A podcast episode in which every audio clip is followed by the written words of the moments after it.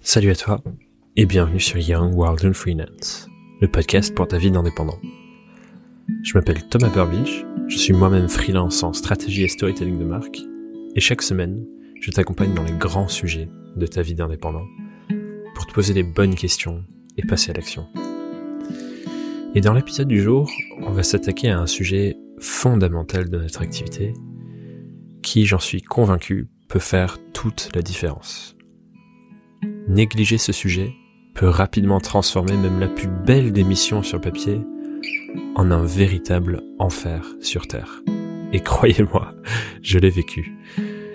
Et oui, je parle bien sûr de la relation client. Et pour apprendre à bien maîtriser ce sujet clé, j'ai décidé d'inviter Aurore Lanchard à discuter avec moi. Aurore, elle travaille depuis de longues années dans l'écosystème startup sur le sujet de ce qu'ils appellent avec leur jargon le customer care, c'est-à-dire l'art de prendre soin de ses clients. Et du coup, dans cet épisode ensemble, on explore quels apprentissages est-ce que les freelances peuvent tirer de ces pratiques très communes dans le monde des startups, beaucoup moins euh, dans le freelancing. Mais qu'est-ce que les freelances peuvent en tirer pour développer des relations plus heureuses, plus solides, plus saines, plus respectables et plus long-termistes avec leurs clients. Et au tout début de l'épisode, Aurore nous parle également de son regard unique sur le rôle du freelancing, le rôle qu'elle donne au freelancing dans sa carrière. Et c'est assez intéressant parce que être freelance pour elle, ce n'est pas du tout précaire. Et bien au contraire, elle voit ça comme une sécurité. Un regard bien différent de ce que vous avez l'habitude d'entendre, j'imagine. Mais je ne vous en dis pas plus, et je vous laisse vous plonger dans ce nouvel épisode, et on se retrouve à la fin pour le débrief. Bonne écoute. Bienvenue sur le podcast, Aurore. Merci. Comme tu disais, on arrive enfin à le faire parce qu'on a un peu galéré à le savoir, c'est vrai. Mais je suis très content de, de faire cet épisode avec toi. Euh, je sais que toi, pour toi, le freelancing, c'est un rôle particulier dans ta vie, qui est pas celui auquel on peut forcément s'attendre avec euh, d'autres freelances qui se lancent, pour qui c'est le mode de vie absolument qu'il leur faut et ils peuvent renoncer à tout le reste. On va en parler après. Enfin, tu vas peut-être en parler directement d'ailleurs. Euh, et j'ai aussi super envie de voir comment les freelances peuvent apprendre de ton expertise à toi, euh, qui est dans l'accompagnement, la relation client et ce qu'on appelle le care, donc prendre soin de ses clients. Parce que je pense que beaucoup de freelances ont des tensions avec leurs clients, elles s'entendent pas bien, donc on, va parler de ça aussi. Et avant de rentrer dans tout ça, première question rituelle, comment et surtout pourquoi tu es devenue indépendante Alors, j'ai commencé à devenir indépendante euh, il y a assez longtemps, mais ça a été vraiment par euh, intermittent. Je crois que j'ai commencé euh, sur le coup de 2013. Ok. Alors, à la base, c'était mes anciens clients qui me contactaient, qui me demandaient bah, notamment de gérer leurs réseaux sociaux. Et alors, parfois, c'était des activités non déclarées. my bad. C'est mon côté pirate. Euh, bah, mais après, c'était sur des petits montants. C'était vraiment sur des tout petits montants. euh, c'était vraiment un petit complément. Et puis, je me suis un petit peu pris au jeu. Alors, après, j'ai fait vraiment de l'entrepreneuriat où j'ai monté euh, une boîte qui s'appelle Melberries, qui était de la gestion de chaîne YouTube avec un ancien collègue. Ok. On l'a revendu à Webedia Ok. 2014. Et en fait, j'ai toujours continué à faire un peu de freelance, alors que ce soit légal ou pas, durant ben, tout mon parcours. Parce que pour moi, c'était un, une deuxième source de revenus, parce que c'est important aujourd'hui d'avoir plusieurs sources de revenus. Ouais. Que ce soit dans vos activités en freelance ou que ce soit Ou l'investissement, En ou peu importe, mais euh, Exactement, on ne met pas tous ses œufs dans le même panier. Et puis euh, récemment chez Shine, en fait, euh, ben, j'étais vraiment poussée par euh, le CEO de Shine, Nico, que je remercie énormément pour ça parce qu'il m'a vraiment poussée à faire du freelance en disant ben, nos clients c'est des freelances, refais du freelancing. hmm. Et en fait, moi je me suis aperçue que le freelancing pour moi c'était une sécurité parce que au final, c'est pas si sécure que ça d'être salarié. Ok, on a le même revenu, mais tu sais pas si euh, tu vas adorer autant euh, ton équipe, ta mission. euh, Hmm. dans un ou deux ans, alors que quand tu es freelance, ben, tu choisis tes clients. Donc pour moi, c'est vraiment la sécurité par rapport au salariat. Ouais, c'est intéressant que tu dises ça parce que je pense que la perception globale du fait d'être freelance, c'est pas forcément le mot sécurité ne vient pas forcément en tête directement. Euh, J'ai beaucoup de personnes que je connais qui sont indépendantes, notamment dans le programme. Quand tu parles avec eux, et qui ils partagent un peu les discussions qu'ils ont avec leur famille, avec leurs proches. Leur famille et leurs proches leur disent ben, c'est pas un vrai travail, euh, c'est complètement précaire. C'est drôle du coup que toi tu vois ça plutôt comme ta sécurité à toi. Bah, pour moi, j'ai- enfin, un peu une vision pessimiste, mais je me dis que bon, là, on est jeune, mais qu'il faut préparer l'avenir parce que quand tu as 50 ans, tu plus du tout employable.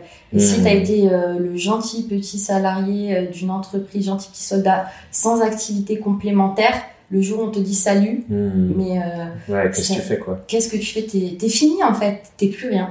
Donc le fait de continuer à être freelance en tant qu'être salarié, le jour où euh, ton grand groupe ou anyway, peu importe la boîte, te dit euh, salut quand t'as 50 ans, tu dis alors? Ouais, c'est bon. j'ai mon activité Ça fait déjà, euh, ça fait déjà 20-30 ans que je le fais à côté. Maintenant, Ouais. je passe full time quoi. Exactement. Ah, c'est intéressant parce qu'effectivement, euh, avec mon, mon écosystème euh, d'indépendants, on a une activité qu'on fait qui s'appelle l'agence école, où en gros le principe c'est de réunir des juniors qui sortent d'école, à qui à tous les entretiens on leur dit t'as pas d'expérience et du coup ils trouvent pas de taf, et des seniors qui justement ils ont 50 ans, ils se font lâcher par leur boîte alors qu'ils ont toujours été dans cette boîte par exemple, notamment pour euh, des, circonstances de euh, pas le niveau sur le digital, ce genre de trucs. Et du coup, on met ces deux profils-là ensemble pour faire du reverse mentoring et on les place ensemble sur des projets de l'agence pour qu'ils puissent avoir des expériences concrètes du terrain et ils sont coachés par euh, les indépendants du du, de, l'écosystème pour les aider à développer ces réseaux-là, euh, à apprendre sur le terrain sur une vraie mission. Et on voit effectivement que du coup, les gens qui sortent de cette boîte, les seniors, ben, ils n'ont pas euh, toutes les compétences entrepreneuriales qu'il faut pour être indépendants. Euh, ils n'ont pas l'autonomie parce que j'ai pas l'impression que c'est un truc qu'on apprend forcément quand on est dans des grands groupes ou, ou en CDI. Du coup, c'est intéressant que toi, tu, pour toi, ta vision de ton, ta carrière sur les prochaines années, c'est de jouer constamment sur les deux tableaux Absolument. et d'avoir du coup un CDI et de faire du freelance à côté pour continuer de développer les deux activités. Exactement. Et c'est intéressant parce que du coup, tu te rends compte que même quand t'es employé, en fait, tu pourrais dire que je suis un freelance dans la boîte où je suis employé. Mmh. Parce que ce qui est le plus important, en fait, c'est ton personal branding. Alors, c'est pas le personal branding euh, dans le sens où euh, j'en fais des caisses sur LinkedIn et je poste sur tout et n'importe quoi et des trucs qui ont aucun sens.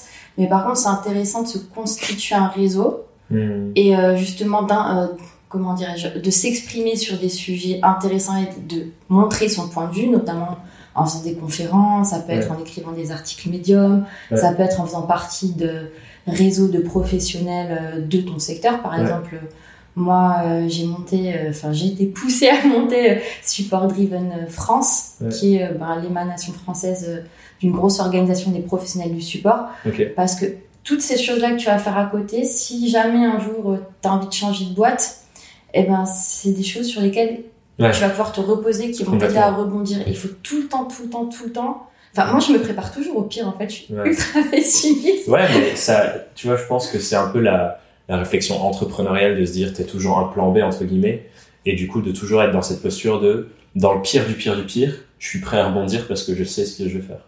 Et je pense que ces trucs de, tu vois, ce, dont tu parles, support driven, ou à quel point toi t'es active aussi dans les réseaux de Lyon ou The Family, qui est l'écosystème startup, qui sont les boîtes avec lesquelles tu travailles, que ce soit en freelance ou en CDI d'ailleurs. hein. Euh, je trouve que c'est un peu la réflexion qu'on pouvait nous, nous inculquer à l'école de faut construire ton CV, mais plutôt sur le côté bah, j'ai des projets complémentaires cohérents avec mon activité, avec mes compétences, avec là où j'ai envie d'aller. Et ça fait qu'effectivement que tu sois euh, en salarié ou en free, peu importe quel est ton, ton contexte de travail, tu as une perception de toi en tant que personne et de toi ce que tu fais qui augmente parce que tu as tous ces trucs-là autour qui sont cohérents en fait. Et je trouve ça hyper intéressant comme réflexion de se dire bah, comment est-ce que même quand je suis salarié, je construis cette cohérence pour que si je veux être free ou salarié ou en CDD ou peu importe ce que je fais ou monter une boîte, j'ai une cohérence sur mon secteur d'activité que j'ai construite avec le temps. Et ça, je trouve ça vraiment intéressant comme réflexion. C'est vraiment, enfin, ça, enfin, moi, je pense qu'il faut vraiment pas être, par exemple, moi, je pense que le pire truc qui peut t'arriver, c'est que tu deviennes, par exemple, Gérard d'Orange, tu vois, t'as même plus d'identité, t'es Gérard qui a bossé euh, 40 ans chez Orange. Et en Si fait, Gérard Orange nous écoute, ce n'est pas une attaque, Gérard. Non, et, et j'aime beaucoup les, les grands groupes, mais c'est dans le sens où tu vas perdre ton identité, elle Ouais. va se fondre dans celle euh, du grand groupe ou de la ce start-up. ouais. Et c'est hyper important, en fait, de construire ton nom en dehors de l'entreprise. Et Mmh. ça va être positif pour toi et pour l'entreprise, parce que plus ton nom va rayonner plus tu vas faire rayonner l'entreprise pour Mmh. laquelle tu bosses, et plus ton nom va rayonner, plus ça va être intéressant pour tes activités euh, Hmm. externes. C'est hyper intéressant. euh, Parce que j'ai une vraie conviction, c'est que avec le temps, d'autant plus maintenant que le freelancing, ça devient euh, quand même un, un autre contexte majeur de comment on peut travailler. J'ai vraiment l'impression que avec le temps, on va aller plus vers. Il y a plein d'individus qui sont au service de projets et que le contexte, c'est juste, euh, bah, tu peux faire dans CDI, salarié, euh, freelance, peu importe, mais que tout sera construit autour de toi en tant que personne, les compétences que tu apportes à des projets sous différentes formes. C'est-à-dire que comme si on était tous des professionnels indépendants avec des compétences différentes et que euh, la somme d'entre nous crée des projets plus grands que nous et c'est ça au final les grands groupes, c'est on réunit plein de compétences incarnées dans des personnes autour d'un projet. Mais j'ai l'impression qu'on va vraiment l'individualiser de plus en plus, en plutôt, plutôt que de dire individu- individualiser parce que c'est pas forcément le bon terme, mais incarner de plus en plus dans des personnes. C'est-à-dire que toi, tes compétences, au fur et à mesure de ta carrière, comme tu dis, tu seras pas seulement Aurore de telle boîte sur 50 ans, mais tu seras euh, Aurore Lanchard, euh, qui a une réflexion particulière sur le customer care, qui va ensuite apporter ses briques à différentes boîtes dans le temps, que ce soit en freelance, en salarié, etc., etc. Et je pense vraiment qu'on va aller vers là et que du coup, c'est effectivement dans l'intérêt de n'importe quel individu de se positionner sur un sujet avec son point de vue, avec sa méthode, avec euh, ses réflexions et sa communication dessus, pour que dans le temps, on construise une identité autour de ses compétences plutôt qu'au- qu'autour de sa boîte. Et c'est amusant ce que tu dis parce que ça me fait penser à une discussion que j'ai eue avec euh, un grand groupe euh, bancaire français qui me disait que eux en fait ils veulent plus, notamment dans les entretiens avec leurs collaborateurs, parler de projet parce que anciennement c'était les réunions type OKR, c'était où en es-tu dans ton projet et là ils ont envie de changer d'individualiser ça à où en es-tu toi dans la boîte? Ah, c'est intéressant ça. Du coup, ça voudrait dire que même euh, les méthodes d'évaluation, c'est plutôt pas tourné vers la personne qui doit se développer, etc., etc. Et les projets sont des manières pour elle de se développer, plus que euh, plus que de faire euh, toi, t'es un maillon d'un projet. Et ah, c'est intéressant. Donc redonner l'identité aux gens euh, et que ce soit ça le cœur de toute réflexion professionnelle. Absolument. Je pense qu'il y a une vraie convergence pour le coup entre grands groupes, euh, start-up et freelance. Et que maintenant, ça va être vraiment les gens qui incarnent euh, les projets en fait. C'est trop cool. On, on a un peu divagué, mais je pense que c'est une réflexion hyper intéressante, un peu plus macro euh, que, que ce qu'on a l'habitude de voir sur le podcast, donc c'est trop cool. Pour en revenir à ton métier à toi, du coup, toi, ce que tu fais depuis, euh, je ne sais même plus combien d'années, mais euh, ton expertise, c'est le customer care, c'est ce que tu faisais notamment chez Shine, avant de te remettre à freelance à, à 100%, euh, ce que tu fais en ce moment. Qu'est-ce que tu peux nous dire? Est-ce que tu peux nous donner du coup ta vision? C'est quoi ta définition de ce que c'est le customer care pour les gens qui écoutent le podcast qui n'ont jamais entendu ce terme? Alors, le customer care, euh, c'est assez vague au final. Enfin, ça pourrait être l'expérience client, c'est une brique de, plusieurs choses. Ça peut être du support client, ça peut être du customer success parce que c'est pas exactement la même chose. Les Ouais. objectifs sont pas les mêmes. Euh, tu pourrais très bien avoir euh, une brique de produit aussi parce que finalement, le service client euh, travaille. permet de nourrir le produit, ouais. Absolument. Et l'idée, en fait, c'est de faciliter euh, la vie de tes clients et, les- et les rendre heureux. Et faciliter la vie de tes clients, ça va être leur répondre correctement, Mm. Comprendre euh, quels sont leurs problèmes pour les traiter à la racine. Et là, Mhm. justement, on va s'appuyer sur les équipes produits, Mhm. euh, voir s'il n'y a pas de dissonance entre ce qui a été promis, notamment en période de vente et, Et, après. euh, ouais. Ah, c'est intéressant ça. Ça va être aussi voir euh, bah, justement s'il n'y a pas des choses qui ont été promises en marketing et qu'on n'est pas capable non plus d'assumer. En fait, Mhm. ça va être vraiment chercher à être cohérent à Ouais. tous les stades. Ok, et toujours avoir en tête le client lui-même et que c'est ça la, base de tout. Je pense, c'est pour ça que j'avais envie qu'on ait cette discussion ensemble parce que je pense qu'il y a beaucoup, beaucoup trop de freelances qui ont une sorte de peur de leurs clients ou qui prennent les clients pour euh, euh, un peu comme une relation entre un salarié junior et son premier boss. C'est-à-dire que il faut, euh, faut surtout pas le froisser, euh, faut faire attention à ce que tu dis. Euh, tu as une relation très froide et distante, ce qui, je pense, crée beaucoup de problèmes, par exemple, de non-communication, ce genre de choses. Et c'est pour ça, je, je trouve que la- l'approche du customer care et notamment du customer success, qui est en gros euh, la base de ce genre de- d'organisation dans les startups, c'est de se dire comment je fais tout pour que mon client puisse avoir la réussite dans ses projets en utilisant notre service ou notre plateforme. Et je trouve que ça, c'est une réflexion qui, qui, peut être hyper intéressante à se dire bah, comment est-ce qu'en freelance, pour nos clients, on peut faire ça aussi. Alors, enfin, moi, en tout cas, euh, je pense à mes premières erreurs en tant que freelance, c'est que je j'établissais pas de règles en fait entre moi et mon client. Et typiquement, ça débordait. Moi, je me retrouvais frustrée. Hmm. Et du coup, je pense qu'il y avait aussi une frustration euh, du côté du client. En fait, par exemple, moi, maintenant, euh, dans certains devis, je vais expliquer que sur tel projet, euh, j'accepte deux retours maximum. Au moins, Ouais. tu vois, c'est expliqué. Si le client déborde, il sait que je vais surfacturer. Et moi, je sais que je vais continuer à être rentable. Je Ouais. pense qu'il faut pas avoir peur de- d'établir des règles, mais c'est pas des règles. Ah, c'est comme ça, mais juste expliquer. Ben, moi, pour être efficace, j'ai besoin qu'on travaille de telle manière, telle manière, et c'est comme ça qu'on va réussir ensemble euh, ce Hmm. projet. Donc cadrer plus les échanges dès le départ et que ce soit clair et net. euh. Absolument. T'as d'autres exemples comme ça? Parce que effectivement le nombre de retours, je trouve ça vraiment intéressant. Je pense que il y a aussi d'autres choses sur euh, une régularité de points, euh, comment est-ce qu'on communique ensemble. Enfin, ça peut aller, ça peut aller bien plus loin. Tu vois, par exemple, euh, dans, j'ai regardé pas mal de tes interviews et de tes discussions du coup pour préparer l'épisode, et euh, il y en a notamment une qui était un talk que tu faisais chez The Family où tu parlais du nombre de fois où tu avais des clients de chez Shine à l'époque du coup au téléphone et qu'il y en avait avec qui tu avais 4, 5, 6, 7 interactions, parfois même par jour, parce qu'ils avaient un problème et vous étiez en train de le régler. Est-ce que tu, qu'est-ce que tu penses de quand tu as ce nombre d'interactions avec les gens et quand tu définis du coup que c'est par téléphone plutôt que par mail, etc. C'est quoi, qu'est-ce que ça te permet de faire par la suite pour ton projet?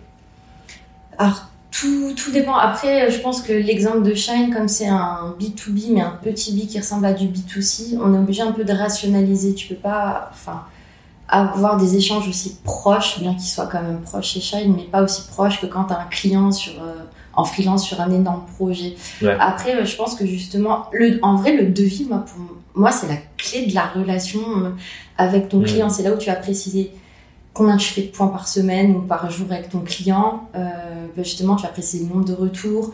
Moi, ce que j'aimais bien aussi, c'était préciser des étapes intermédiaires. Ouais. Je faisais des rétro-planning, par exemple, je lui disais, bah, par exemple, je- moi, je fais beaucoup de workshops en freelance. Ben, j'explique telle date, je vais envoyer un formulaire aux participants pour préparer. Telle date, je vous envoie les slides et je me laisse une marge de manœuvre pour qu'ils me, justement, fassent des retours s'ils veulent que je modifie des choses.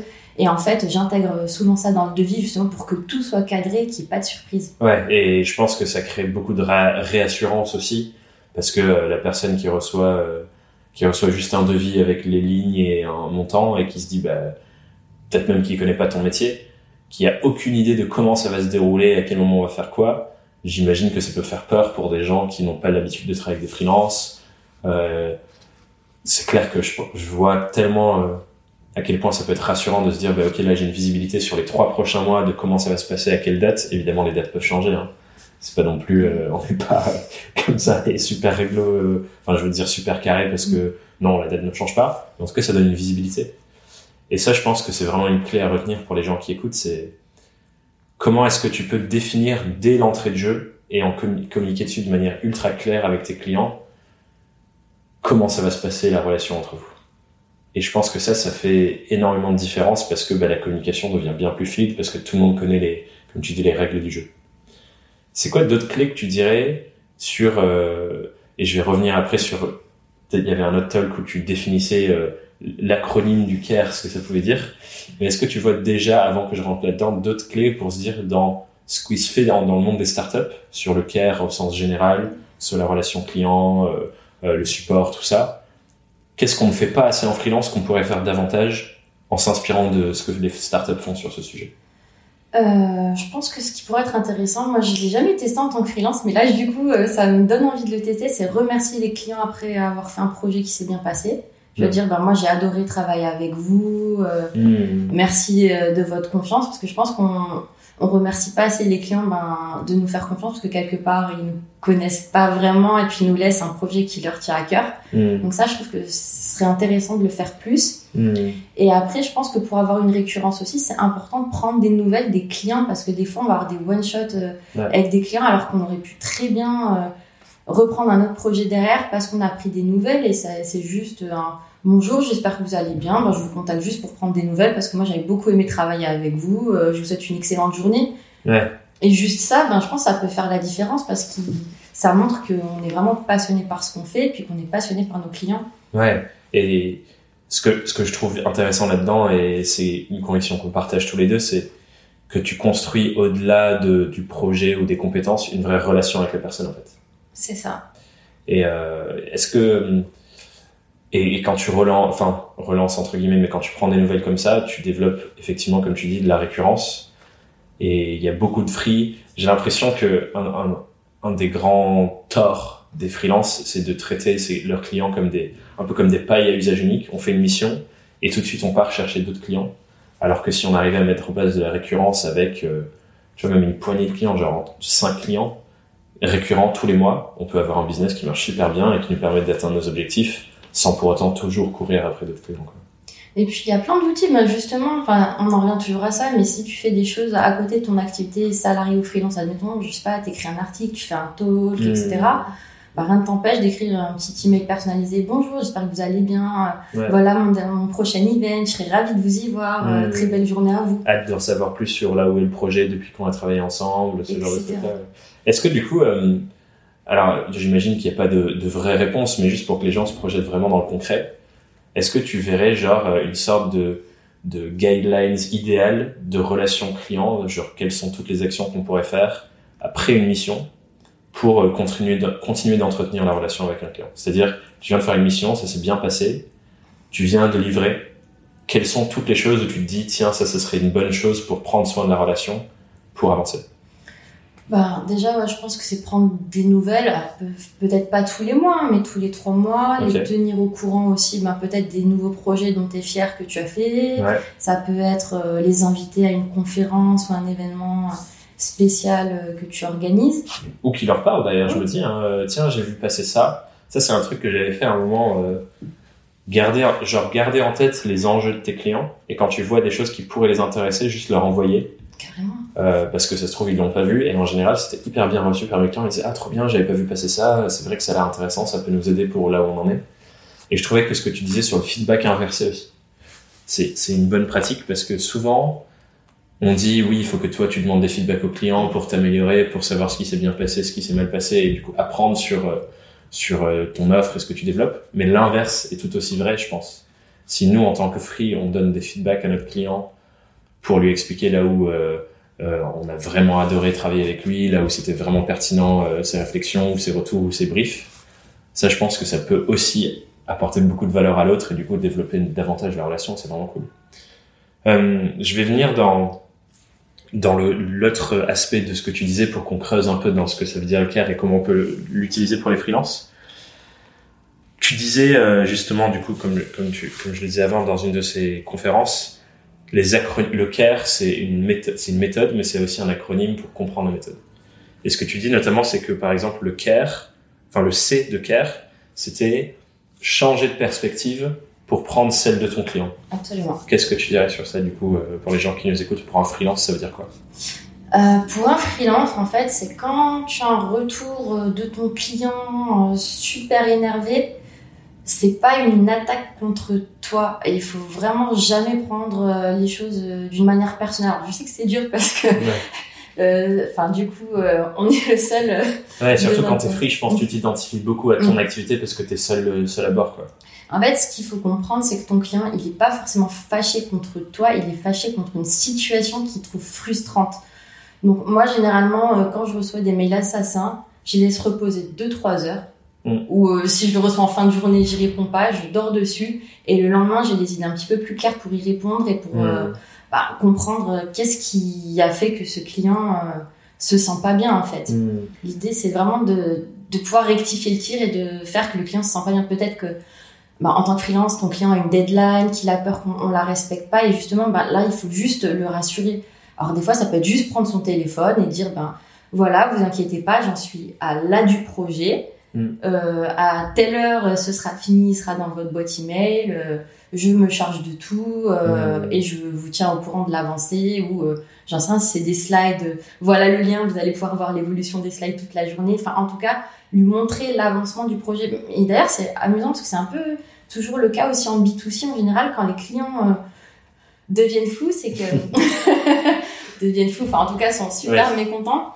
C'est qu'ils n'ont pas de visibilité et ça les rassure beaucoup. Enfin, tu vois, dans les parcours produits, quand il y a étape 1, étape 2, étape 3, vous en êtes là, bah ça, ça mmh. rassure beaucoup. Et je pense que ah, essayer, de reproduire ça en freelance. Ouais, c'est, on en revient à ce que tu disais au début sur les règles aussi, mmh. c'est de la transparence en fait. Absolument. C'est-à-dire que la personne, pour la rassurer qu'elle se sente pris en compte dans l'évolution d'un projet, c'est euh, peut-être d'avoir un point régulier, euh, comme tu dis, euh, ok, là on en est à l'étape 1, voilà ce qui a été fait, voilà ce qui va être fait dans les prochains jours, là on en est à l'étape 2 cette transparence, je la trouve vraiment intéressante parce qu'effectivement, quand on se met dans les bottes de notre client et que euh, on a des nouvelles au début, et dès que le devis est signé, ben, on se met au travail mais on lui dit rien, il peut se dire mais qu'est-ce qui se passe euh, Est-ce qu'elle travaille Est-ce qu'elle travaille pas Et je pense que c'est ça le, le biais qui fait qu'il n'y a, pas certains clients qui veulent imposer de travailler sur place parce que je pense qu'ils ont vraiment énormément besoin de visibilité que du coup ils se disent bah, la seule manière de l'avoir c'est d'avoir la personne sur place. Alors que c'est pas forcément le cas si on crée cette visibilité avec d'autres outils. C'est intéressant ça. Et euh, il y avait un autre un autre point là que tu touchais du doigt mais qui est aussi le, le E de l'acronyme mais on va direct venir à ça. Donc le C c'était changer de perspective pour prendre celle du client. Et le E c'est l'empathie qui au final les deux se regroupent pas mal. Pour toi ça veut dire quoi être empathique avec son client? Ça va être comprendre vraiment euh, le comprendre lui en fait et essayer de ressentir euh, ce qu'il ressent et euh, bah typiquement ça va être enfin moi quand justement bah, je travaille avec un client j'essaie de enfin et du coup c'était hyper malin chez Shine parce que comme on était tous freelance, quand on recevait des mails mmh. de nos freelances, au secours, j'ai un mail de l'URSSAF, on connaissait ça, donc on était empathique naturellement en se disant, ah ouais, moi aussi, enfin, on pouvait carrément répondre aux clients, ben moi aussi, je connais ça. Ouais. Ne vous inquiétez pas, euh, étape 1, étape 2, étape 3, hmm. voilà euh, comment tu dois procéder. Et je pense qu'en freelance, en vrai, c'est pareil. Enfin, tu vois, si tu bosses, je sais pas moi, qu'une grosse marque euh, de cosmétiques, j'en sais rien, c'est l'été, tu dois bosser, j'en sais rien, moi, sur une créa pour leur collection été et que tu en es déjà au mois d'avril et ben, c'est hmm. normal qu'ils soient stressés en fait. Et je pense qu'il faut vraiment bah, essayer d'imaginer, enfin, c'est vraiment respirer, prendre un instant et se dire, ok, imagine, c'est moi euh, le, responsable de cette marque de cosmétiques. Là, j'ai ces deadlines, ces deadlines. Je suis face à un freelance qui est comme ça. Qu'est-ce que ça te fait, quoi? Ouais, Exactement. C'est, c'est, c'est un peu, euh, j'aime bien dire, cette réflexion, je la trouve intéressante aussi quand on définit avec qui on veut travailler. Parce que je trouve qu'en fait, la clé de tout ça, c'est, c'est juste rentrer à tel point dans le monde que l'autre, de l'autre qu'on va même comprendre sa psychologie derrière. Tu vois, toi qui viens du monde des startups en plus, on parle toujours de il faut identifier le problème auquel on veut répondre, mais on parle jamais assez de quelles sont toutes les tout ce qui se passe derrière le problème et ce problème qu'est-ce qu'il crée comme sensation, comme émotion, comme réflexion, comme peur dans le quotidien de la personne. Parce qu'effectivement, le client que tu décris là, si il en est au dernier moment, euh, qu'il a besoin d'une créa parce que son boss lui met énormément de pression pour sortir une belle campagne, qu'ils ont un temps limité. Évidemment, il aurait pu s'y prendre plus tôt, ce, que beaucoup de gens vont nous répondre euh, là. Mais vu la situation, évidemment que le stress est là, évidemment que la vitesse c'est important, évidemment que la visibilité et comprendre où ça en est c'est important.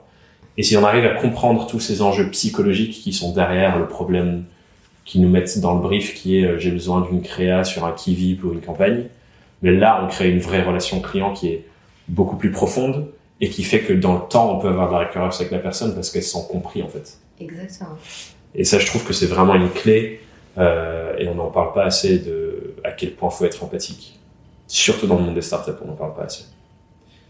Trop bien. Le, le, point que je trouvais intéressant par rapport à ton, ton premier truc sur ces deux aspects-là, c'est prendre du recul sur la situation et se désidentifier.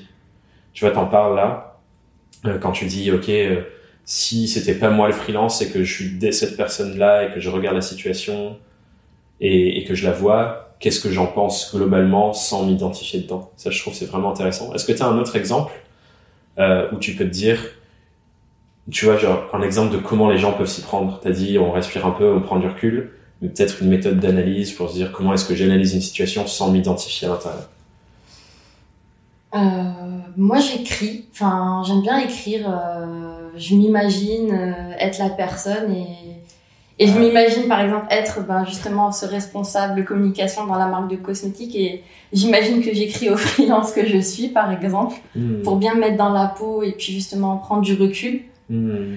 Et euh, ce que j'aime bien aussi, c'est que moi, dans la communication que je vais avoir avec mes clients, bah, avant d'envoyer euh, mon email, je vais faire, et je le fais tout le temps, que ce soit en B2B, en B2C, et euh, avant d'envoyer l'email, je le relis plusieurs fois en me disant, est-ce que moi, j'aimerais recevoir cet email, en fait? Hmm. Ah, c'est pas mal ça. Est-ce que moi j'aimerais recevoir ce mail euh? Ouais, c'est c'est drôle parce que c'est aussi un outil de quand on fait de le- de la- du démarchage ou de la négociation. En général, un des apprentissages clés, c'est de se dire quel email je peux écrire que la personne rêve de recevoir? C'est ça. alors qu'elle ne connaît pas. Et quand on, fait cette réflexion, même quand on démarche des clients à qui on n'a jamais eu de rapport, on peut se dire ok cette personne-là, je vais la contacter. C'est quoi l'email en sachant sa, sa posture et où elle en est dans son activité qu'elle rêve de recevoir pour avancer au prochain pas. Et je pense que même effectivement dans une situation où ça se passe mal sur un projet, mal entre guillemets, et on se dit ok, quel mail elle voudrait vraiment recevoir maintenant pour qu'on corrige la situation et qu'on avance, bah c'est encore une fois une vraie question d'empathie quoi, euh, et de se mettre dans sa peau et de vraiment comprendre sa situation et d'aller loin dans, dans la compréhension de cette relation là quoi. Le A, je reviens sur notre petit acronyme. Le A de care, du coup, tu disais aussi que c'était euh, l'importance de devenir en quelque sorte l'advisor de notre client, c'est-à-dire la personne qui répond à toutes ses questions et à tout, tous ces, tous les flous ou toutes les choses qu'elle comprend pas. Qu'est-ce que tu dirais sur ça? Euh, ouais, alors moi, ce que j'aime bien, la posture que j'aime bien, c'est pas une posture de sachant, c'est vraiment une posture, euh, on est main dans la main. Et encore plus euh, en tant que freelance, tu dois vraiment être dans la main, enfin, main dans la main avec ton client. Et euh, bah, c'est pour moi lui fournir les informations dont il a besoin, mais aussi des informations complémentaires parce que justement, si ton message est bien structuré, que tu as toutes les informations et même les informations à la question suivante à laquelle Ouais. il t'aurait posé, tu vas avoir du coup moins de- moins d'échanges email dans ta journée, donc tu vas pouvoir plus te concentrer sur tes, tes tâches. Hmm. Donc, euh, et puis c'est ouais, un côté un peu coach. Enfin, pour le coup, chez Shine, on était vraiment euh, des coachs euh, de, de nos freelances, mais euh, même en tant qu'indépendant, ce serait bah voilà comment j'ai envie de travailler avec toi, voilà de la documentation aussi externe que je trouve qui est intéressante pour toi, ouvrir tes chakras sur tel tel sujet. Et puis ouais, aller plus loin en fait, ça veut dire vraiment creuser l'email et t'imaginer toutes les questions suivantes Hmm. que ton client va te poser pour déjà y répondre vraiment dans un premier Ouais, mail. ce qui, ce qui sous-entend du coup de connaître en général les questions que tes clients te posent pour anticiper ces réponses-là en fait. Ouais. Et euh, pour toi, c'est quoi l'effet positif que ça a sur une activité d'indépendant notamment quand tu as ce niveau de compréhension de- du client en face, de toutes les questions qu'il peut se poser et que tu y réponds? Euh, pour moi, il y a une relation de confiance qui va s'établir. Et euh, la seconde chose, c'est que tu vas vraiment être vu comme euh, une référence, un professionnel, parce que quand tu reçois un email où on te détaille comment le projet va se passer, de la documentation complémentaire pour que Mhm. toi tu comprennes mieux tel, tel, tel sujet, pourquoi toi tu as fait tel choix, j'en sais rien, moi, artistique ou tel choix, euh, je sais pas, moi, par rapport à une stratégie de marque, ben, du coup, tu te dis, ok, cette personne-là, elle est vraiment structurée, donc euh, je peux me reposer sur elle. Ouais. Ouais, donc c'est juste aller encore plus loin dans la relation et quelque part aussi en, en aidant ton client à comprendre toute ta réflexion et même ton métier presque, ça te permet d'augmenter la valeur perçue de ton travail, j'ai l'impression. Absolument. Hmm. Ce qui veut dire qu'il va euh, t'accorder davantage de valeur, ce qui fait que du coup dans le temps, il a envie de continuer de travailler avec toi. Ça, ça rejoint un outil que, dont tu parles aussi dans cette conf qui était lié à ce sujet, euh, qui est beaucoup utilisé en startup, mais je pense que nous aussi, Free, on peut utiliser, c'est la FAQ. Att- euh, C'est quoi euh, l'enjeu d'une FAQ pour toi euh, C'est-à-dire, pour, pour ceux qui nous écoutent qui savent pas ce que c'est, FAQ, c'est Frequently Asked Questions, donc c'est en gros un- une page web ou un outil ou quelque chose qui répond aux questions les plus fréquemment demandées par vos clients. Déjà dans les startups, quand tu crées cet outil, à quoi ça sert selon toi d'avoir ça?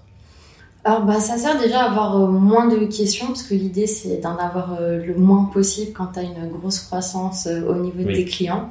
Et puis, ça sert vraiment bah, aux gens à bah, un petit peu vérifier tes références, vérifier comment euh, les choses vont se passer un petit peu entre vous euh, avant vraiment de s'engager.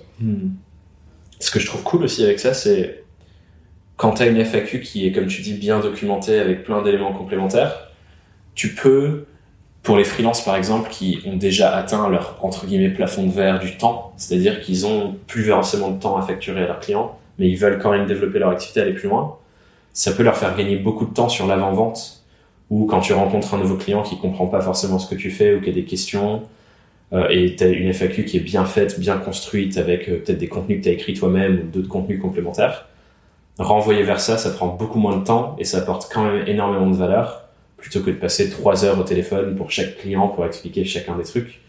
Et je trouve que c'est c'est un apprentissage intéressant de, de la pratique euh, startup euh, du scale, c'est-à-dire euh, comment tu prends un client en plus sans que ça te prenne une minute en plus, ou un, plus de ressources en tout cas, euh, qu'on peut appliquer au freelancing. Du coup, euh, invitation à tous, faites une FAQ sur les questions qu'on vous pose le plus souvent. Quoi.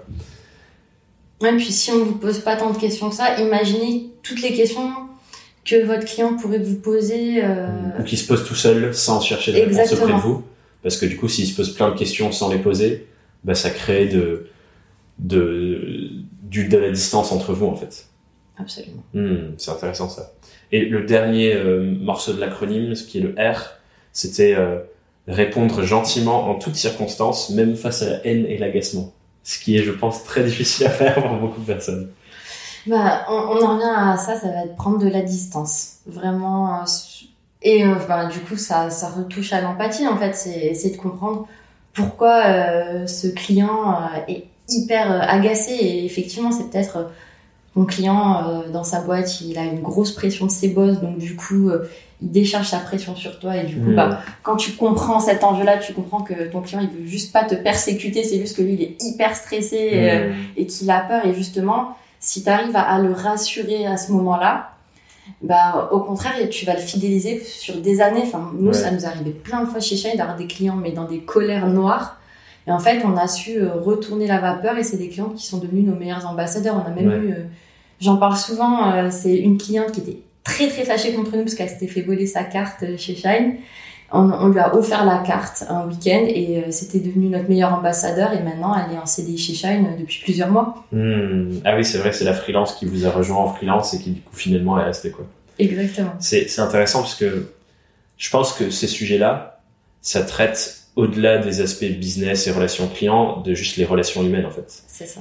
Et de se défaire, comme tu le sais, euh, moi je, je suis un grand passionné de développement personnel, j'adore toutes ces questions, mais ça touche à notre capacité à nous défaire du jugement qu'on porte sur les autres. C'est-à-dire, là, l'exemple que tu as donné est parfait, de, il y a une personne qui a une énorme pression et elle décharge ça sur nous.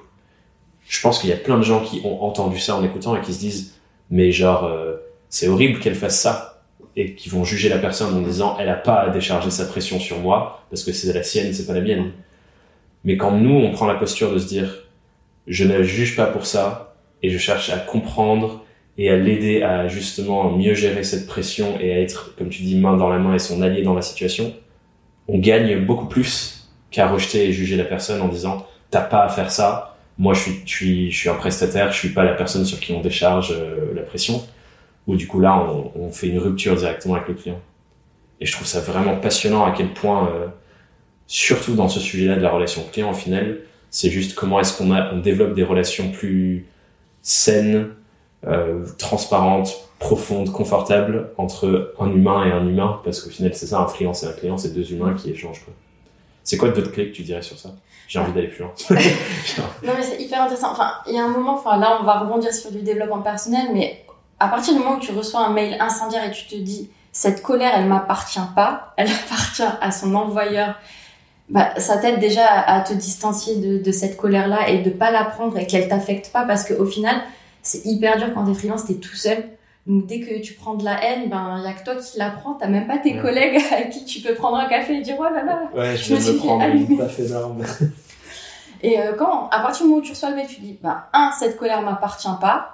Deux, je vais voir comment, euh, justement, je peux aider ce client à, Mieux gérer ça, quoi. ouais, mieux gérer ça et à, et en général, enfin, la colère, c'est lié à une frustration ou une peur ou une pression. Donc, il faut essayer de, justement, Mhm. décoder euh, d'où vient cette colère-là. Et une fois que tu as décodé, que tu expliques au client, ben, je comprends pourquoi vous êtes paniqué parce qu'il y a des deadlines hyper short. Euh, voilà, euh, on va procéder de telle manière, telle manière Et vraiment, par contre, euh, c'est intéressant de détailler. Enfin, et quand on s'engage sur un temps, faut vraiment le respecter parce que sinon, on, on, on la confiance. Mais par exemple, quand on dit à un client, euh, admettons, euh, je reviens vers vous à 17h euh, pour justement Hmm. résoudre ce problème-là, si vous revenez vraiment vers le client à 17h, déjà le client, il va être pff, tranquille jusqu'à clair. 17h et si tu le rappelles à 17h, ben, il sera plus du tout en colère. euh, Ouais, ça sera calmé, quoi. comme on. Puis il faut savoir aussi que les gens, ils ont tendance à faire les foufous à l'écrit en étant hyper agressifs.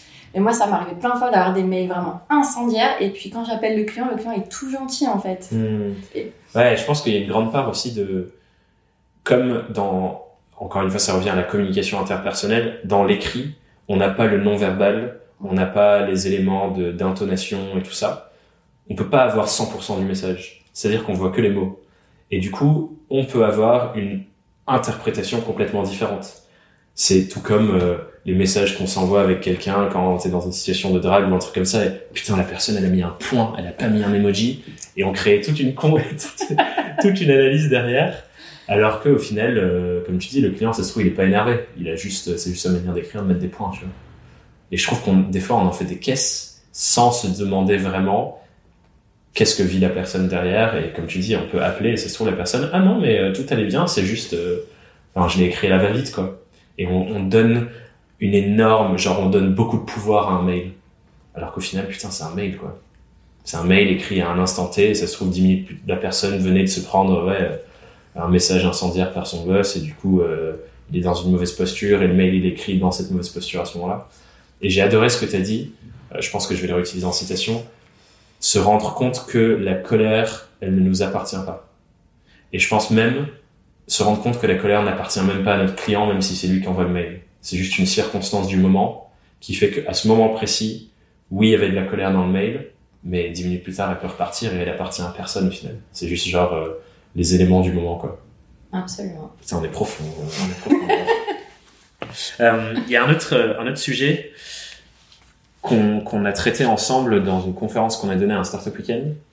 Et il y a une de tes slides où tu disais que dans cette relation client, l'écoute était incroyablement importante et que l'écoute, c'était un avantage compétitif. Est-ce que tu penses que c'est aussi vrai pour les freelances? Ben, j'en suis convaincue en fait parce que quand tu vas discuter avec un, prospect par exemple en tant que freelance et que ton prospect te dit ah mais moi euh, ton concurrent fait ci fait ça ou ah j'aimerais que tu fasses ça bah il va falloir qu'il réfléchisse parce que ça veut dire que toi si t'agis pas ben puis c'est hyper compétitif du coup le milieu du freelancing parce que t'es pas face à quatre grandes boîtes t'es face à Peut-être 100 personnes qui ont les mêmes compétences que toi. donc euh, c'est intéressant de consigner, je pense, tous ces retours-là, toutes ces volontés aussi des clients, pour toi après euh, affiner tes offres en fait. Hmm. Du coup, euh, qu'est-ce que tu entends du coup par l'écoute? Ça veut dire quoi l'écoute? Bah c'est que si un client par exemple te dit moi je veux ça, que tu proposes dans ton offre, ou j'en sais rien, je préférais que tu découpes ta tarification comme ça, s'il te le dit c'est pas anodin. Enfin, Ça veut pas dire qu'il faut l'écouter à 100% et faire exactement ça, mais c'est des, réfléchir au moins. mais y réfléchir et avoir des indices. Je pense effectivement, euh, moi par exemple, j'ai j'ai plein d'exemples personnels de quand j'ai travaillé avec des clients où j'étais peut-être face à des agences ou d'autres compétiteurs, où le fait d'avoir pris un temps en amont avant de faire ma proposition, juste pour discuter avec les clients et comprendre ce qu'ils cherchent vraiment, pour ensuite construire mon offre pour qu'elle réponde à ce que j'avais entendu, ça m'a permis de gagner le projet alors que euh, notamment des agences qui ont des méthodos super structurés et qui sont obligés de garder leurs méthodos. Moi, j'ai pu affiner et changer ma manière de travailler pour que ça corresponde davantage aussi aux besoins et aux attentes du client. C'est ça qui m'a fait gagner pas mal de fois. Et juste, j'ai pris une heure de plus que, que les agences qui ont envoyé leur devis direct pour écouter, me mettre dans la peau des autres et me dire, OK, ben ça, comment est-ce que moi je peux mieux y répondre tout en gardant ma personnalité et ma méthode à moi, bien sûr, mais en l'affinant pour que ça corresponde vraiment à leurs besoins. Quoi. Et ça, c'est juste effectivement euh, prendre le temps d'écouter les gens et leurs problèmes, en fait. Bah, Enfin, D'ailleurs, c'est ça, pour moi, l'avantage d'être un freelance par rapport à une agence, c'est que quand t'es freelance, t'es hyper agile parce que tu peux tout faire euh, tout seul par rapport à une agence où euh, Mmh. ils ont des, des tas de règles. Donc, euh, effectivement, ça a vraiment du sens de pouvoir affiner le plus possible Mhm. ta proposition pour qu'elle elle corresponde vraiment à ce dont ton client a besoin. Puis, de toute façon, on en, on en repart, enfin, on retourne toujours à la même chose, en fait. C'est que on est là, en fait, pour répondre à des besoins, en fait. Hmm. et, euh, et développer une relation avec cette personne pour continuer de répondre à leurs besoins sur le long terme. Quoi. C'est ça. Trop bien. Euh, une dernière question que j'ai envie de, de, creuser pour essayer de, de, de, clôturer un peu cette discussion vraiment intéressante sur euh, comment prendre mieux soin de ses clients. S'il y avait pour toi une recommandation clé à donner aux freelances pour mieux prendre soin de la relation avec, avec leurs clients et améliorer cette relation-là, ce serait quoi euh, un, des, les 1 à 3 grands apprentissages que tu as eu avec toute ton expertise sur le sujet? Alors, les apprentissages, euh, alors, ça va être un petit peu bizarre ce que je vais dire, mais moi je trouverais ça hyper intéressant qu'en tant que freelance, on a un CRM. Ok. Où on bah, note le nom, prénom des clients et toutes les informations qu'on a pu glaner lors des conversations. Parce que typiquement, euh, tu discutes avec ton client, puis il te dit que son anniversaire c'est le 24 janvier. Bah, c'est hyper intéressant quand même euh, de le contacter le 24 janvier, de lui souhaiter un joyeux anniversaire par exemple. Mmh. Et je pense que tous les échanges que tu vas avoir avec ton client, c'est de l'or. Il faut que tu aies un endroit où, où, les consigner parce que ça va te resservir à un moment ou à un autre. Mmh. Et enfin, plus tu connais tes clients, plus en fait tu es en symbiose avec eux. Ouais, et plus tu peux les servir. Exactement. Ah, c'est super intéressant. Pour ceux qui savent pas ce que c'est un CRM, euh, c'est un, acronyme anglais qui dit Customer Relationship Management. Il y a plein d'outils pour ça. En gros, c'est un outil qui te permet de centraliser la relation avec tes clients et toutes les informations importantes pour ça, comme effectivement l'anniversaire. C'est beaucoup utilisé dans les grands groupes pour envoyer genre une bouteille de vin ou euh, ah tiens euh, c'est euh, des trucs sur les enfants. Enfin bref, il y a plein de trucs comme ça qui sont utilisés notamment dans le travail commercial. Et je pense qu'effectivement on a des clés à apprendre de ça, euh, de se dire pour développer des relations profondes avec nos clients et sur le long terme et de confiance et où on s'entend bien, bah, juste mieux les connaître clairement, ça nous aide à faire ça en fait. Et du coup, l'inverse, je pense, est vrai aussi. Comment nous, on peut aider le client à mieux nous connaître pour créer cette relation de confiance et à créer davantage de liens. Bah, créer davantage de liens, ça va être vraiment communiquer régulièrement avec eux, bah, les tenir au courant de notre actualité en tant que freelance, en fait. Mmh. Du coup, ce que tu dirais, c'est pour ceux qui nous écoutent, pour développer une meilleure relation avec leurs clients, c'est mieux les connaître et donc avoir un CRM et noter toutes ces infos-là et vraiment être à l'écoute. Plus de transparence, plus de communication et les mettre au courant avec euh, de tout ce qui se passe. C'est quoi la... S'il y avait une troisième clé, ce serait quoi? Une troisième clé. Euh... Je te fais travailler. je te fais bosser. Ah, une troisième clé, moi j'ai beaucoup aimé euh, ta vision. Enfin, moi c'est peut-être cette clé que j'utiliserais, c'est effectivement faire un petit peu de veille, tu vois, en tant que freelance, et puis regarder les sujets qui intéressent mes clients en fait. Et puis mmh. dès que tu vas comme faire une mini veille pour eux en fait. Ouais.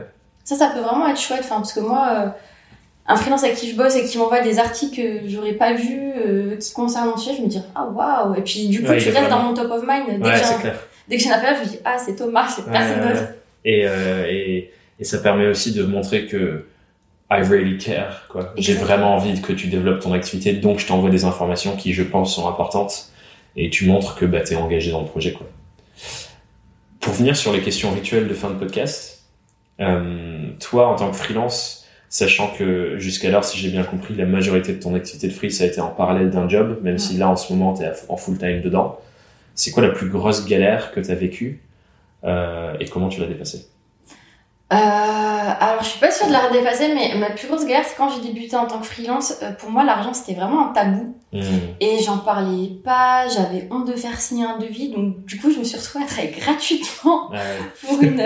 je pense que cette histoire, il y a plein de gens qui l'ont vécu. pour une horrible personne. Et euh, non, ça s'est hyper mal passé. Je l'ai vraiment pris euh, à cœur. Hein. Mmh. Ça a vraiment débordé sur ma vie personnelle. C'était des petits montants, mais ça m'énervait qu'on m'utilise comme ça.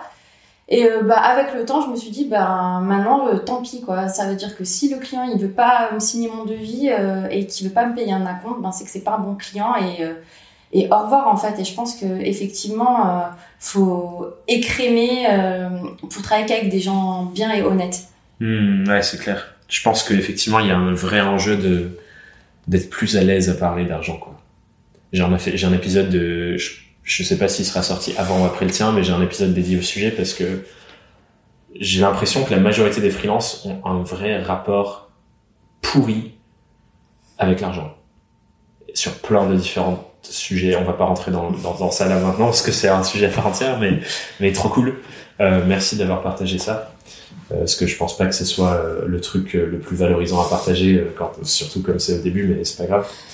Euh, moi aussi, j'ai eu des problèmes avec l'argent au début on traite tous avec ce sujet un jour ou l'autre, je pense. L'autre question rituelle, du coup, c'est euh, si tu étais face à Aurore plus jeune, qui du coup euh, a des problèmes avec sa relation avec l'argent, avec toute l'expérience que tu acquiers sur l'indépendance, sur la relation client, sur le freelancing, sur l'entrepreneuriat depuis, c'est quoi le conseil majeur que tu te donnerais à toi-même si tu devais recommencer au début? Euh, si je devais recommencer au début du freelancing, je pense que euh, j'accepterais pas toutes les offres. Enfin, j'étais vraiment opportuniste quand j'étais plus jeune. Quelqu'un me disait je veux bosser avec toi, je disais oui. Hmm. Et en fait, euh, j'évaluais pas si ça allait être rentable ou pas. Euh, J'acceptais des tarifs dérisoires et, et, au final, je continuais un peu par allégeance par rapport à mon client, mais je savais que je perdais de l'argent et je pense que maintenant, je dirais pas oui à tous les projets parce que je pense qu'au début, quand t'es freelance, t'as pas confiance en toi, tu te dis ah mais faut que j'accepte tout parce que personne voudra de moi, mais en fait, euh, bien sûr que tout le monde voudra de toi. En fait, faut juste choisir euh, les bons clients. Enfin, tu vois, on en revient toujours à des analogies de dating, mais c'est un peu pareil. Euh, si tu, tu vas pas dater le premier match Tinder, Ouais, c'est vrai. tu, tu attends de trouver. Ah, c'est marrant ça. Un freelance qui a besoin de mission, c'est comme quelqu'un qui prend tous les matchs sur Tinder et va boire un verre avec chaque. ouais, bah, Ah, c'est drôle. Marrant comme analogie. Peut-être que ça parlera à des gens euh, qui écoutent. Trop drôle. Et, euh, et la dernière question, du coup, euh, qui est la bonne question qui fait bien réfléchir, c'est quelle est la question que tu as envie de poser aux gens qui nous écoutent pour que cette semaine, ils aient une vraie réflexion de fond sur leur activité? Bah, c'est pourquoi tu fais cette activité, pourquoi cette activité, elle te motive à te lever le matin? Ouais, donc je sais que c'est un sujet qu'on partage beaucoup, le, le why, euh, creuser bien loin dans son pourquoi. Pourquoi tu trouves que c'est important d'avoir cette réflexion sur pourquoi tu fais cette activité? Parce que ça peut t'aider à rectifier le tir, ça peut t'aider à, à avoir des meilleurs choix. Bah, justement, ton why, il va t'aider des fois dans le choix de tes clients. Parce que peut-être que toi, ton why, euh, ça va être l'éducation et ça va moins être, euh, j'en sais rien, moi, la fashion, par exemple. Hmm. Et du coup, ben, tu vas choisir tes clients en fonction de ça aussi. Ouais, donc c'est un outil de filtrage en fait. Exactement. Ouais, c'est intéressant. Euh, je te rejoins complètement sur ça. Où est-ce que on peut envoyer les gens qui veulent échanger avec toi, parler de tout ce qu'on s'est dit aujourd'hui sur la relation client, mais aussi sur euh, ta vision du freelancing comme étant une sécurité d'emploi pour que euh, tout au long de ta carrière, tu aies des choses que tu pourras développer, peu importe le contexte? A des gens qui veulent parler de, tout ça avec toi, où est-ce que je les envoie pour qu'ils puissent échanger? LinkedIn, LinkedIn. Je sais que tu es, une grande fan de LinkedIn. Et d'ailleurs, il y a un autre point euh, qu'on n'a pas parlé, mais je trouvais intéressant. Et juste pour apporter de la valeur aux gens qui nous écoutent, je les invite à aller voir. Sur ton site, c'est pas forcément euh, un site que tu as pris énormément de temps à designer, mais par contre, il a euh, la valeur de bien construire la valeur perçue de ce que tu fais. C'est-à-dire qu'il y a une page où tu détailles les, tous les endroits où tu as pris la parole sur ton sujet, avec des photos, tous les endroits où tu as pu coacher des gens comme en Startup Weekend où on le fait tous les deux, et tu as des photos. Tu as même mis des retours de gens qui ont adoré ton travail, des retours de gens qui te remercient, et tout ça en photo sur une page de ton site. Et je trouve c'est vraiment intéressant parce que j'y suis allé pour préparer le podcast et je me ah ouais, elle a fait pas mal de choses quand même, Aurore. Et tu vois, rien que ce- cette perception-là, pour quelqu'un qui te connaît pas, qui voudrait travailler avec toi, je trouve ça vraiment fort en fait. Et du coup, c'est une invitation que je fais aux gens de demander quels sont tous les éléments que j'ai reçus dans le temps ou que j'ai à ma disposition qui peuvent ma disposition pardon qui peuvent valoriser mon expertise mon savoir-faire voilà je vous invite à aller voir le site d'Aurore et à aller parler avec elle sur LinkedIn je mettrai les liens dans la description merci pour cette conversation c'était vraiment top et à bientôt sur le podcast À bientôt, merci Ciao. beaucoup. J'espère que cet épisode t'a plu, que t'en as tiré de nombreuses actions, de nombreuses clés à mettre en œuvre dès maintenant dans ton activité. Et je voulais te partager ce ce que je retiens personnellement de cet échange. C'est vraiment tous ces questionnements et cette réflexion autour du lien plus profond qu'on peut développer avec nos clients pour avancer ensemble, encore une fois, sur le long terme. Et j'adore cette réflexion sur la façon dont on peut créer davantage de liens et des relations plus durables. Et c'est une des raisons phares pour lesquelles je parle très souvent d'ailleurs du sujet des clients idéaux sur ce podcast, parce que si tu ne travailles pas avec des clients qui de base t'inspirent, des gens qui te parlent et avec qui tu as envie d'être, et si de base les clients avec qui tu travailles ou que tu cibles, bah, tu les aimes peut-être même pas, mais forcément c'est difficile d'être empathique. Et forcément c'est difficile de développer de meilleures relations et globalement de mettre en place tout ce qu'on a partagé dans l'épisode avec Aurore. Donc c'est pour ça que c'est incroyablement important ce sujet des, des clients idéaux, de se demander qui sont les personnes qui m'inspirent et avec qui j'ai véritablement envie de travailler. Parce que là, évidemment, ce sera plus simple de faire tout ce travail-là. Bref, j'espère que tout cela t'a bien fait réfléchir et que tu vas mettre en place de nouvelles choses pour mieux travailler avec les humains que sont tes clients. Parce qu'au final, on, on l'oublie beaucoup trop souvent, mais le B2C, le B2B, enfin tous ces acronymes-là, au final, ça n'existe pas vraiment. Parce qu'il n'y a que des humains qui travaillent avec d'autres humains. Et je pense que c'est important de le garder en tête. Et sur ce, je n'ai plus qu'à vous souhaiter une merveilleuse semaine et à te dire à très vite sur Young, Wild and Freelance. Bye bye